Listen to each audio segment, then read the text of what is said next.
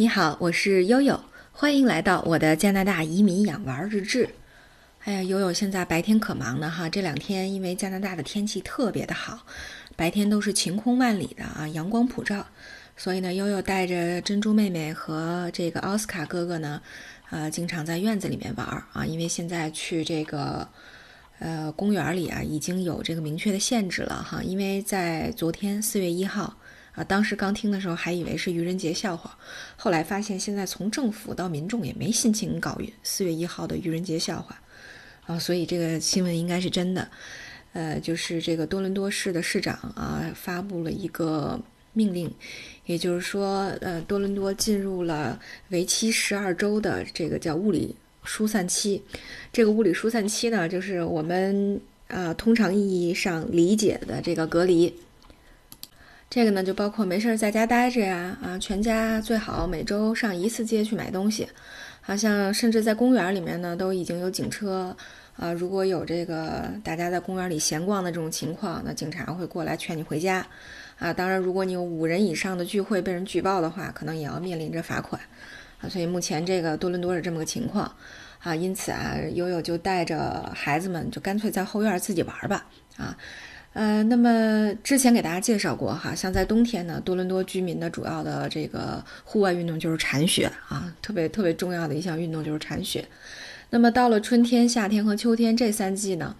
呃，虽然这三季加在一起的时间和冬季差不多，这个呃各占六个月啊，是一样长的，但是还有另外一项重要的户外运动就是这个打理你的院子，好像呃我们在万锦租住的这个。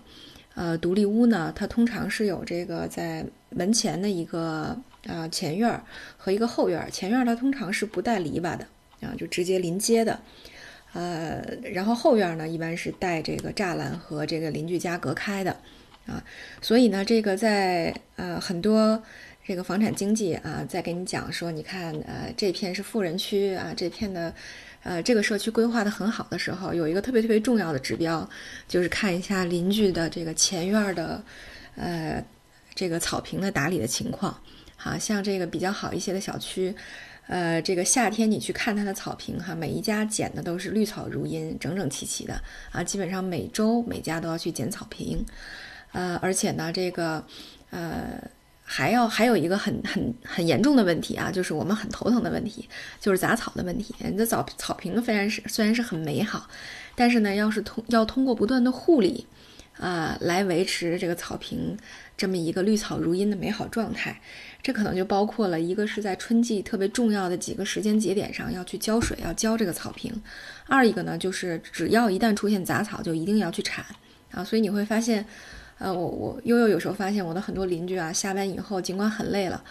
你就会端这个小凳子，然后拿着铲子到门口的草坪上去，这个呃铲这个各种各样的小杂草啊。那么，呃，那么像很多这个呃这个来了以后的华人朋友跟我说说，你看像咱们万锦这个华人比较多哈，不太在意这些事儿，或者觉得哎杂草，比如蒲公英开个花也挺好啊，什么之类的。哎，你看门口这个草坪上长了好开了好多小黄花啊，什么小紫花啊，像这种就就特别降低小区的档次，啊，但是呢，因为这个这个，呃，时间久了，大家也都不在意，所以慢慢的呢，也就都这样了，啊，好吧，这这原来这是一个，后来又才知道哈，这是一个特别重要的指标，呃，来这个衡量你这个社区的那个所谓的文明程度啊，好吧，anyway，那个。所以这边有的时候哈，在定义杂草的时候，我就觉得特别逗，因为，呃，除了一些拥有叫不上名字的杂草以外呢，有一种就是特别让人头疼的，呃，这个呃，让很多人这个都很都很厌烦的一种植物，就是蒲公英。但实际上呢，蒲公英在国内还是挺受欢迎的啊。我记得这个，哎，呦因为悠悠在北京的家，我们离那个奥林匹克森林公园不算远，所以经常去。那那时候呢，就能看见好多老太太。周末的时候啊，带着那个塑料袋儿啊、小铲子去挖蒲公英啊，因为蒲公英回家，如果你会炒制的话，可以炒成很很好的这个蒲公英茶，据说喝了之后还有抗癌的效果啊。悠悠没试过啊，但是呢，蒲公英它它这种东西，如果一旦长在地上，一它繁殖的很快，二一个呢，它这个根扎得很深，那么周围大概。呃几厘米啊，甚至十几厘米范围内的这个草都会死掉，因为它吸水能力很强，生命力很顽强。对，然后呃第三个呢，就是蒲公英的叶子啊，多少有一些那个这个刺，所以你拔的时候，如果你不戴手套，这个还很疼啊，有的时候还容易出血，所以这个蒲公英真的是很讨厌的。啊，那个，呃，悠悠去年就是原来还还住在原来的那个旧家的时候，呃，经常有这个老太太到我们家门口这附近的几家来挖这个蒲公英啊，悠悠特欢迎。呃，我我估计这些呃老婆婆们是为了回家炒这个蒲公英茶啊，但是很遗憾，悠悠也不会啊，所以只能是这个有样学样的把我的草坪铲的一个坑一个坑的啊，也很难看。对，那么除了杂草之外呢，实际上在前院和后院，很多人都喜欢，呃，买一些盆花，或者在这个院子草坪的这个隔出来的小花圃里面，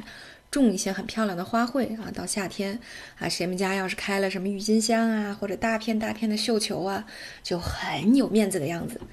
啊。那么这边比较受欢迎的，像大丽花啊，呃，绣球花啊，还有像玫瑰和郁金香啊，都挺受欢迎的。像悠悠的院子里面呢，这个，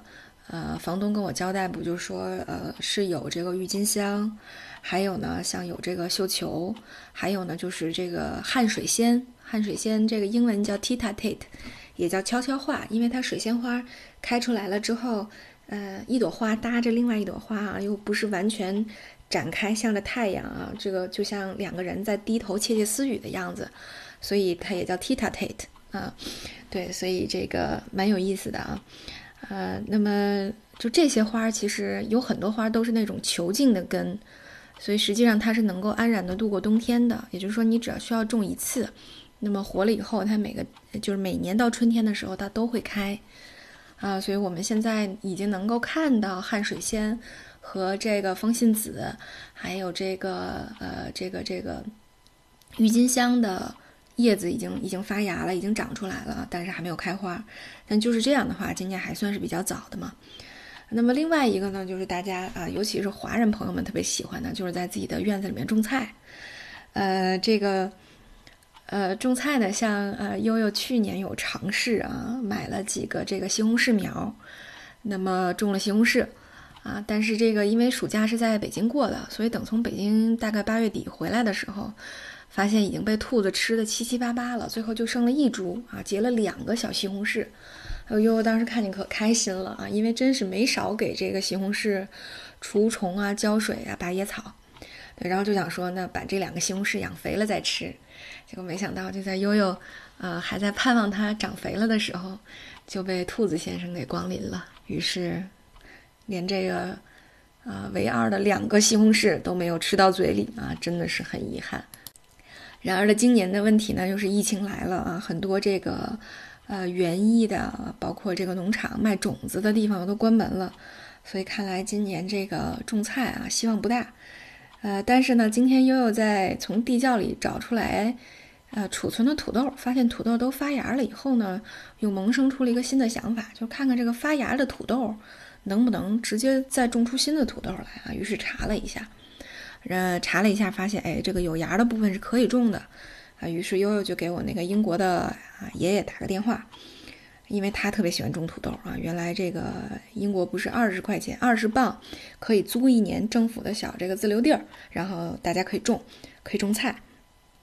那我们邓肯爷爷呢，就呃特别喜欢在他的这个呃这这块地的名叫 allotment，allotment，其实查呃你如果你查一下英文之后，你会发现。这个词蛮奇怪的，怎么是一个这个宗教的一个词汇？我第一次查的时候，我都不明白。他跟我说：“哎，悠悠，你明天跟我去我的 element 看一下是什么意思？什么叫赏赐啊？”后来才知道，原来是一块地儿，那大概有那么呃二十平方米的样子啊，你可以这个自己种菜啊。那他种了很多土豆和玉米。